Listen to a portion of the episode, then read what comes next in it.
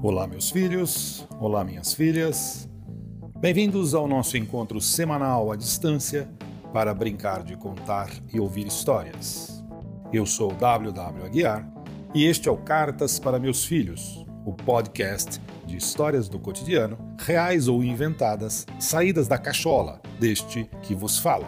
Este podcast vai ao ar todas as sextas-feiras em um tocador de podcast perto de você. Siga-nos no Apple Podcast, Google Podcast, Spotify e mais uma dezena de agregadores. Escolha o seu, aumente o volume e venha com a gente.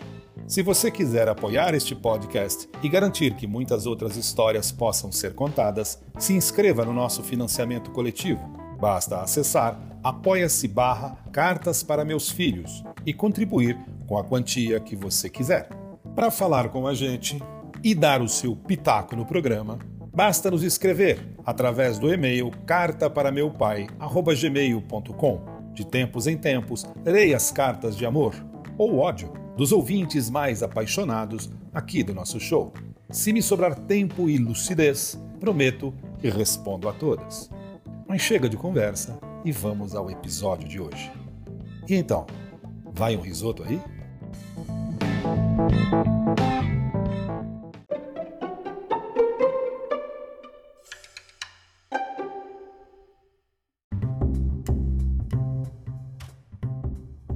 Vai um risoto aí? Essa frase me acompanha desde o dia em que meu filho mais velho, visitando a gente aqui em casa, resolveu fazer um risoto. Ele e a mãe dele, que aliás é uma cozinheira de mão cheia. Daquele tipo assim, se você der uma geladeira vazia para ela, ela faz uma refeição para quatro pessoas tranquilamente.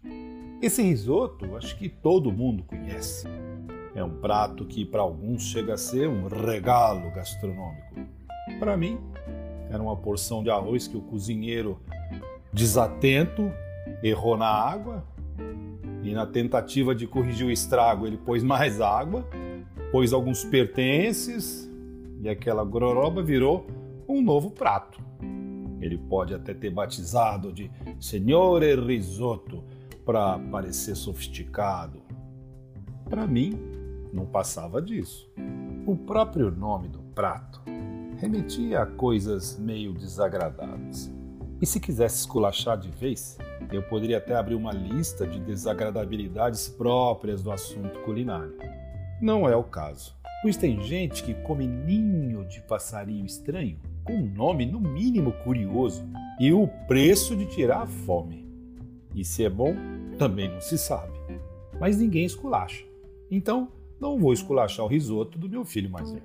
Esse prato, outro dia, serviu de pano de fundo para uma cena no mínimo curiosa Enquanto eu fazia o atendimento de uma paciente no consultório, eu comecei a contar essa história. Do meu ponto de vista, e a paciente dizia que não só conhecia o risoto, como também fazia. Não esse, mas vários tipos de risoto. E tudo isso durante a prova de quatro dentes artificiais de porcelana bem na frente. Eu sou dentista e eu tenho que provar os dentes em muitos aspectos e algumas vezes fazer ajustes fora da boca, o que permite uma conversa ali meio entrecortada. Mas quando eu comecei a falar da receita, a paciente se recusou a continuar a prova ou qualquer outro procedimento enquanto eu não terminasse de contar.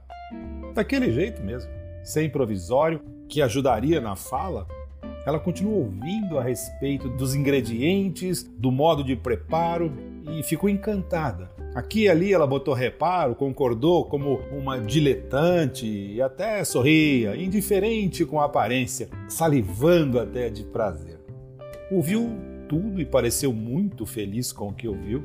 E claro, pediu a receita.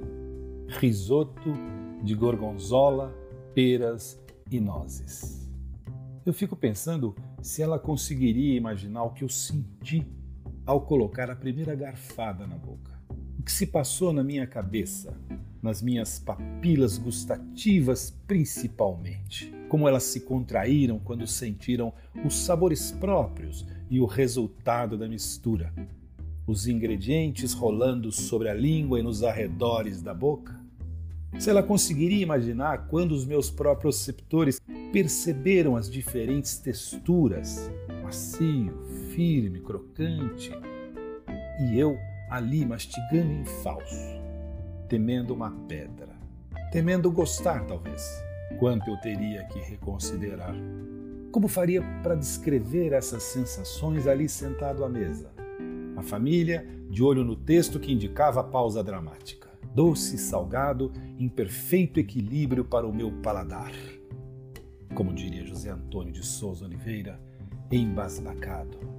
E ali, na minha frente, um prato que carregava um arroz especial do tipo arbóreo, vinho branco e parmesão.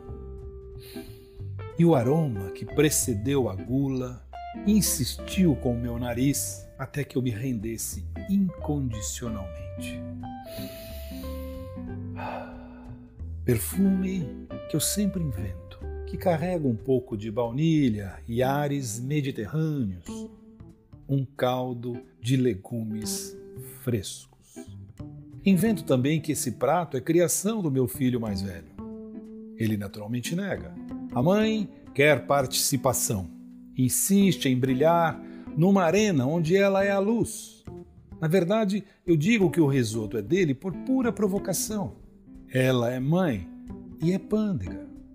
Peras e nozes, contraponto perfeito entre si.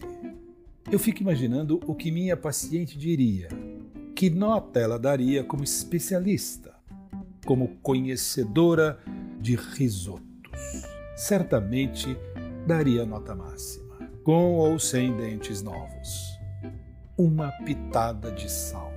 E a resposta: sim, vai um risoto sempre, desde que seja esse risoto. Porque no final das contas, eu não estou de boca tão aberta assim para novas experiências. E você? Vai um risoto aí?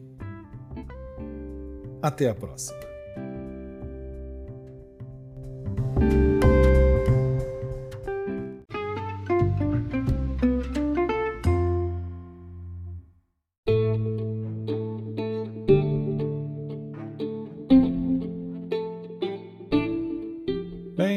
Vamos nos aproximando do final do programa.